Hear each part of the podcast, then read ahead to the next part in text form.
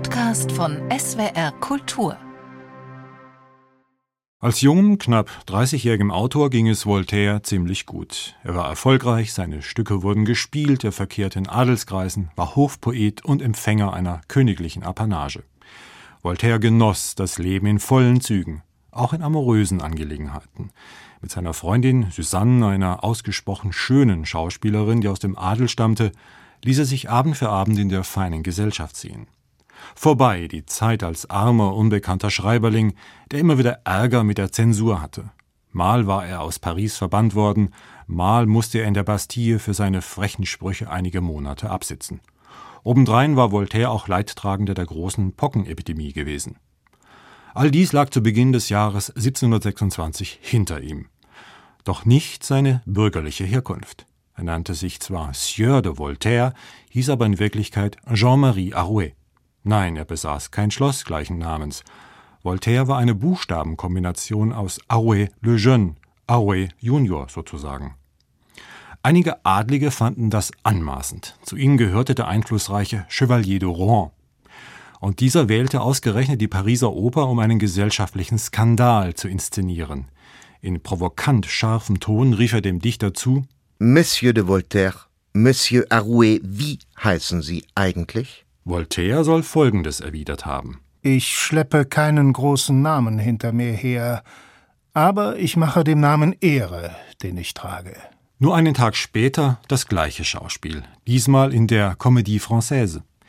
Die beiden Kontrahenten wollten aufeinander losgehen, da täuschte eine Schauspielerin eine Ohnmacht vor, so dass der Streit sein Ende fand. Vorläufig. Der Chevalier wollte dem Dichter auf jeden Fall einen Denkzettel verpassen. Er ließ ihm eines Abends auflauern. Sechs seiner Diener prügelten mit Stöcken auf Voltaire ein. Der Adlige höhnte Schlag dem nicht auf den Kopf, da kann noch was Gutes herauskommen. Das war am 6. Februar 1726.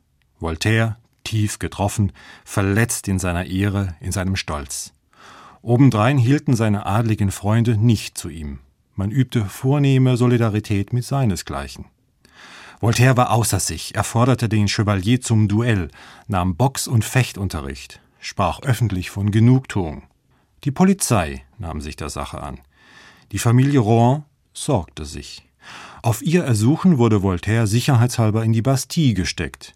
Mit einem Brief reagierte er sich ab. Sieur de Voltaire bringt ehrerbietigst zur Kenntnis, dass er von dem tapferen Chevalier de Rouen mörderisch überfallen wurde, wobei diesem sechs Banditen halfen, hinter denen er selbst kühn seinen Platz eingenommen hatte. Er bittet um die Erlaubnis, bei dem Gouverneur der Bastille zu speisen und Gesellschaft empfangen zu dürfen.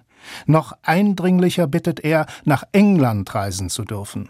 Diese Bitte wurde ihm gewährt. Das adlige Paris war heilfroh, den Störenfried loszuwerden. Nach zwei Wochen durfte Voltaire das Gefängnis verlassen. Der Direktor der Bastille begleitete ihn noch nach Calais zur Überfahrt. Am 5. Mai 1726 betrat Voltaire englischen Boden.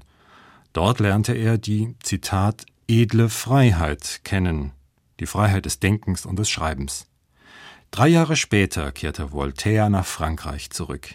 Mit dem Adel hatte er nichts mehr im Sinn. Er war zum Poeten der Aufklärung gereift. Zeitwort ist ein Podcast von SWR Kultur für die ARD. Abonniert uns in der ARD Audiothek und überall, wo es Podcasts gibt. Wir freuen uns über 5-Sterne-Bewertungen. Ihr habt eine Idee für ein Zeitwort, Anregungen oder auch Kritik? Schreibt uns eine Mail an zeitwort.swr.de.